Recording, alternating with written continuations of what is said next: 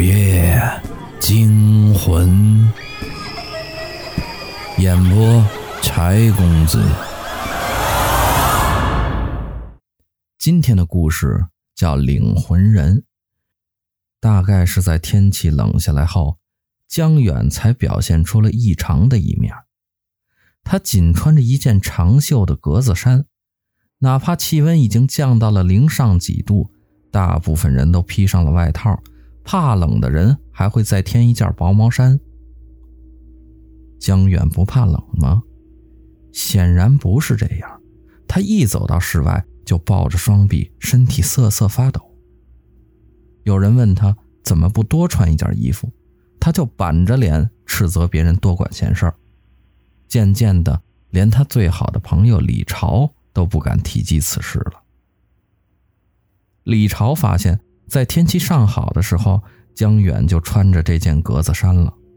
那会儿，江远说自己准备好了几件一模一样的衣服换洗。现在看来，他自始至终都没换过衣服呀。也许这件格子衫对江远有超乎生命的意义。直到遇到了那件事儿，他才知道了真相的恐怖。深夜十点多了，快到熄灯的时候，李朝从一座宿舍楼里走过时，二楼的阳台上正有一个人在收衣服。那个人拿着晾衣杆朝挂着衣服的衣架上一戳，试图把衣架顶起来。可谁成想，那衣架居然动也不动。他加大力气试了又试，结果还是一样。这时候风大了起来，那件衣服被风一吹就飘出了阳台，正好落在了李朝的脚下。阳台上那人说：“那位同学，帮我捡一下衣服，我下来拿。”李朝点了点头，便弯着腰去捡衣服。他用手指头勾住衣角，往上一提，可那衣服却仿佛被粘在了地面上。差点带着他摔了一跤，李朝还不信了，就加大了力气，那衣服终于顺利的被他拿到了手里。风突然就变小了，啊不，风没有变小，李朝听得到风的呼啸声，看得到周围树叶在猛烈的晃动，只是他背后的风仿佛在一瞬间被抽走了。于是他错以为风变小了，当然也不可能有什么东西把风给抽走呀。唯一的可能就是有一个人站在他的背后，把风给挡住了。李朝回头看了看，什么也没看见。他又看了看手中的衣服，脸上多了些惶恐的神色。难怪这件衣服挂在那阳台上时，用晾衣杆都撑不动。当他脱离了衣架后，也不像是在飘，更像是摔到了李朝的脚下。如果是有一个人正穿着这件衣服，那这种反常的现象就解释得通了。他摔下二楼，大概是想逃跑。他没想到楼下还站着一个人，于是不得不脱掉了这件衣服。突然，李朝感觉到背后有清晰的呼吸声，紧接着一只手拍了拍他的肩膀。李朝吓了一大跳，回头一看，江远不知道什么时候来的，正对着他笑。江远还穿着那一件格子衫，带着歉意说道。阿朝，我我不该因为格子衫这事儿和你怄气的，你相信我，我会和你说明白的。今天来，我是想请你帮个忙，也只有你会帮我了。李朝没有马上回答，他走到一边，偷偷看向了江远的后背，那件格子衫并没有被风吹得紧贴在他背后，也就是说，有一个人。正躲在他的背后，帮他挡住了狂风。在某个刹那，他还会侧目，似乎在和背后的人做着某种交流。阿朝，江远又叫了一声：“啊，呃，什什么忙？”李朝回过神来，捡衣服。江远很模糊的回应道，李朝却立马就懂了，强作镇定的说道：“再说吧。”江远点了点头，向李朝道了声别，然后就离开了。风还在猛烈的吹着，江远的格子衫却纹丝不动。李朝这才注意到，不单单是江远的背后，他的左、右、前面都没有被风吹到，仿佛是他的周围挤满了人。江远是什么时候开始穿那件格子衫的？是九月十四号，李朝记得很清楚，因为那一天正好是江远的生日。那天下午，江远兴致勃勃地拿了一张照片给李朝看，单从照片上说，没有任何的稀奇之处，而蹊跷的事情就在于江远说的话。他说：“阿朝。”这是我新拍的一张合影，是不是很酷？江远把语气着重放在了“合影”两个字上，可是那张照片上只有江远一个人，他的身边飘着一件格子衫。没错，就是江远现在身上穿的这一件。那时候，李朝以为是谁家的衣服被风吹了下来，误闯进了镜头。时至今日，他才明白。那确实是一张合影，只是和江远站在一起的人，他看不见罢了。那天晚上，江远就穿起了照片上的格子衫，再也没有换过。有一天，李朝看见江远用水把胸口上的衣服滴湿，撒上洗衣粉，然后就用洗衣刷使劲地刷着。李朝非常愕然地问道。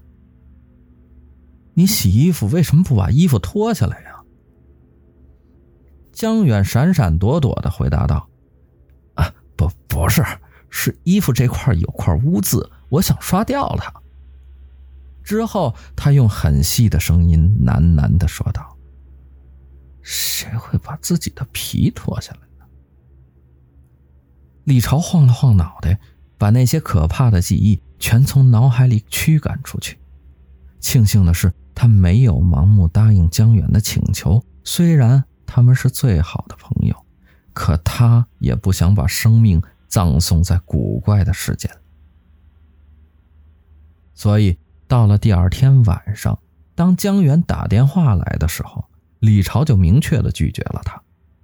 江远显得很失望，在电话挂断的前一刻，他哀伤地说道：“你不帮我，有一天。”我也会被风吹走的。虽然说拒绝这种莫名其妙的请求是很合理的事情，但李朝总觉得有点对不起江远。想到江远衣衫单薄、瑟瑟发抖地走在寒风中，李朝心中很是不忍。一咬牙，他还是决定去找江远。当李朝找到江远时，江远正弓着腰，吃力的走着，仿佛背上压着一块巨石。这时候，楼上正有人在收衣服，迷惑的说道：“哎，这衣服怎么这么重啊？”那人又试了试，终于把衣服收好了，又说道：“难道刚才是错觉？”李朝却感觉到，在这一瞬间，那楼上有什么东西摔了下来，就摔在了江远的背上。不堪重负的江远痛哼一声，趴在了地上。李朝终于忍不住了，冲过去要扶江远。江远大喊一声：“别别动！”李朝吓得连忙停了下来。江远喘着粗气问道：“啊，阿朝，你？”你是真的，真的打算帮我吗？李朝点了点头。江远说道：“那好，你你你别动就行。”李朝搞不清现在是什么情况，只能听江远的，连呼吸都是小心翼翼的。紧接着，李朝听到了砰砰砰的几声响，这声音让他想到了睡在上铺的张苏，每次下床就砰的一声直接跳下来，所以是有什么人从江远的背上跳了下来。然后李朝感觉到似乎有一只手拽住了他的外套，又有另一只手拽住了外套的另一边。一分钟后，他衣服的前前后后都被看不清的手拽着。江远终于如释重负地站了起来，说道：“别怕，也也别乱动，平时怎么走路，现在就怎么走。他们拽着你，风再大。”也不会被吹走了。说完这些话，江远的嘴角露出了狡黠的笑。李朝正好看见了那诡异的笑，背后不由得冒起了一阵寒气。他总觉得自己也许已经走进了一个大圈套。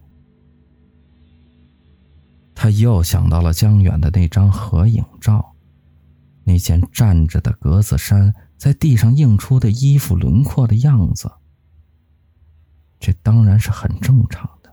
可问题是，为什么江远背后的影子也没有头，也没有手，只有衣服裤子的形状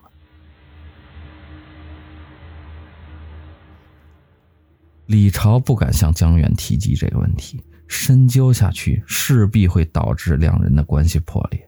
如果连友谊这层屏障都不存在了，李朝不愿意去想会有什么后果。现在的他被几个看不见的人围着，他听着那些深浅不一的呼吸声和杂乱无章的脚步声，内心早就被恐怖装填满了。决定来找江远时，才一下楼就看见江远吃力地走过来。一切仿佛早就编排好了一般，现在李朝肯定了，这就是个圈套。圈套就圈套吧，至少要明明白白的去死。于是李朝迷糊的问道：“你这是做什么呢？”江远郑重其事的说道：“有人晒在阳台上的衣服。”总会莫名其妙的少掉一件。刮风时，所有树木的叶子都在跳舞，其中一棵树突然发出哗啦的巨响，就仿佛被一颗炮弹击中了。没有人去细查这些事情，仿佛一切都是理所当然的。然而，凡事都有个确切的答案，这些事情的答案就是因为他们的存在。我们看不见他们，但他们千真万确的在我们的周围。他们苟延残喘在这个不属于他们的世界上，步履维艰。平常还好，一到刮大风的天气，由于太轻的缘故，他们很容易被风吹走。李朝不解地问道：“不会吧？”昨儿晚上，我看到有人在收一件衣服，费了很大劲儿也没把衣服收下来。后来穿着那件衣服的他摔到了我的脚下，我弯腰去捡也没捡起来，还害得自己差点摔跤。直到他钻出衣服，我才拿到那件衣服。这样说来，他应该很重的，不会被风吹走吧？江远摇头说道。就像水一样，装在塑料袋里，它也很重。可一旦塑料袋破了洞，水就会流得一滴都不剩。大概魂魄也是这样一种状态吧，没有东西装着拽着，被风一吹就走了。所以昨天晚上他钻出衣服后，躲在了你的背后，拽住了你的皮带。李朝接着问道。可为什么是你来做这样的事儿？和你身上的格子衫有关系吗？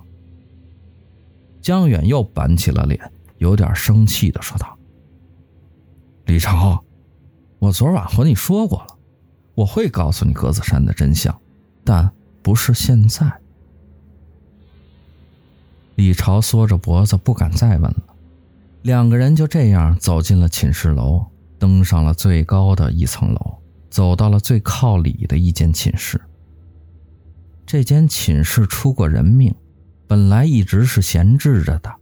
几个月前，江远向校方申请，想要搬进来住。校方拗不过他，心想这寝室空着也是空着，就让他住吧。门打开了。李朝往里一看，这寝室被江源打理得井井有条，所有的床上都铺着毯子，叠放着被子，书桌的周围齐齐摆放着凳子。一走进寝室，李朝就感觉到那些拽自己衣服的手松开了，然后寝室里的凳子动了，床响了，叠好的被子被打开了，还有一本书自个儿飞到书桌上摊了开来。一页一页的翻动着。如果不害怕，就进来吧。李朝居然想都没想就走了进来。他伸手去拉一条凳子，谁知道没有拉动，于是尴尬的坐到另一边去了。江远提出一个大塑料袋，放在了书桌上，里面装着几罐啤酒和一些肉菜。我叫的外卖。江远似乎又露出了那个皎洁的笑。当李朝喝了三罐啤酒，有点醉醺醺的时候，他才突然觉得自己被这种人鬼相处的和谐氛围给骗了。他应该坚信自己这就是个圈套的感觉，在寝室门口就应该立刻掉头跑掉。这些酒菜也是提前准备好的吧？江源把他琢磨得很准，知道他会一头栽进陷阱里来。在李朝昏迷的前一刻，他感受到有人在拍桌子，有人在拍床板，大家都在欢呼叫好。